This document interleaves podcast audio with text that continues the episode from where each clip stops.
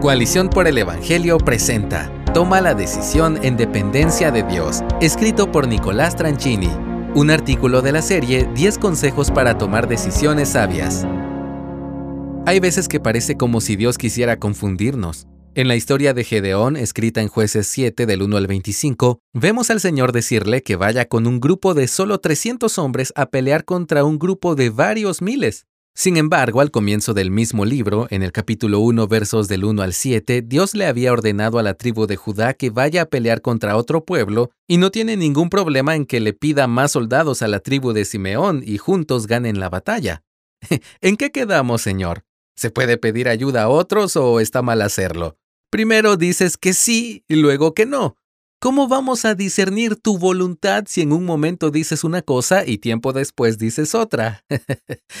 La respuesta no es tan compleja como parece. De hecho, estos dos pasajes que parecen dispares tienen un elemento en común, la actitud de dependencia.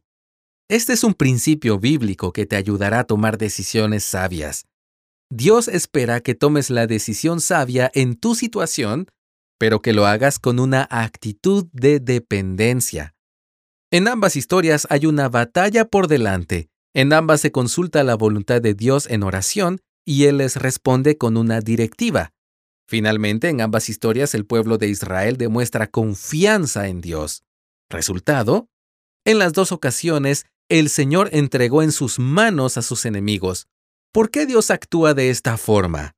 Para que nadie pueda decir, mi propia fortaleza me ha librado, como dice jueces 7.2.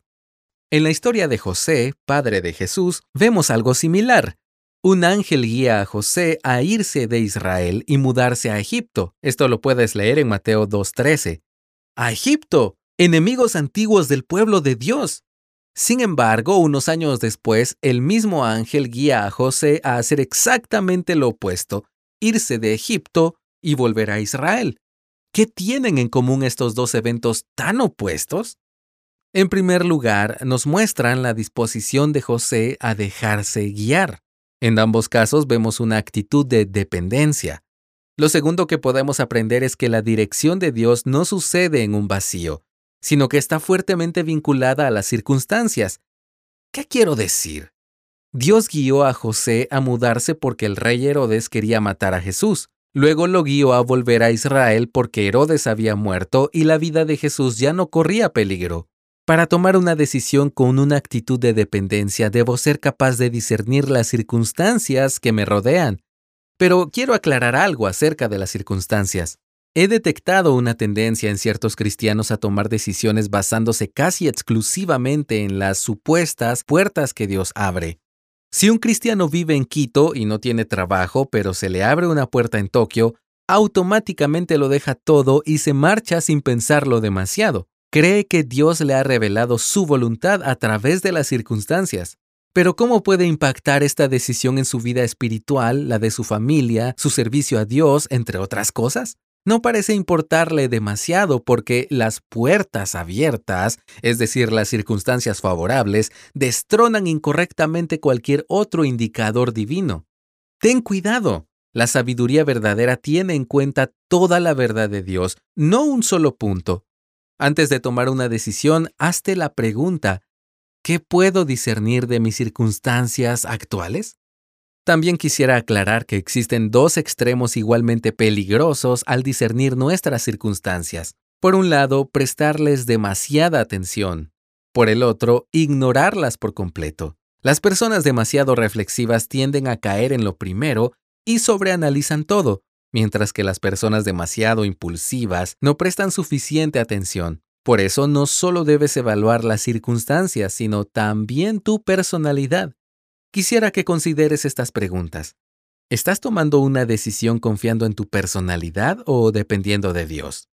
¿Cuál es tu inclinación más normal a la hora de tomar decisiones? ¿Suele ser demasiado precavido o más bien impulsivo? En otras palabras, ¿cómo tu personalidad y no la confianza en Dios tiende a tomar el control de tus decisiones?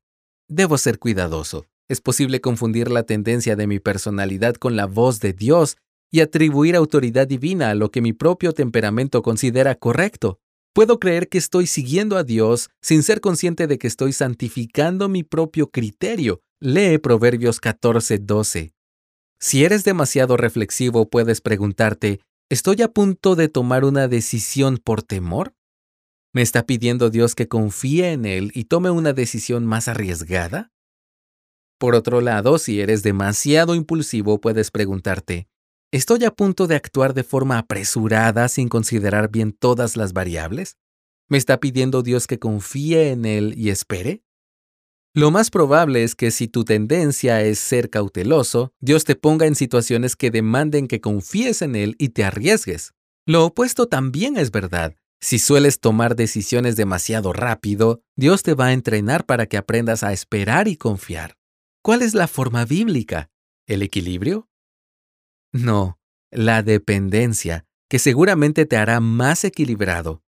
Recuerda, la clave para tomar decisiones es caminar en dependencia de Cristo para desarrollar desprendimiento de mi tendencia natural y tener discernimiento para poder actuar de cualquier forma que Él me pida. Gracias por escucharnos. Si deseas más recursos como este, visita coaliciónporelevangelio.org.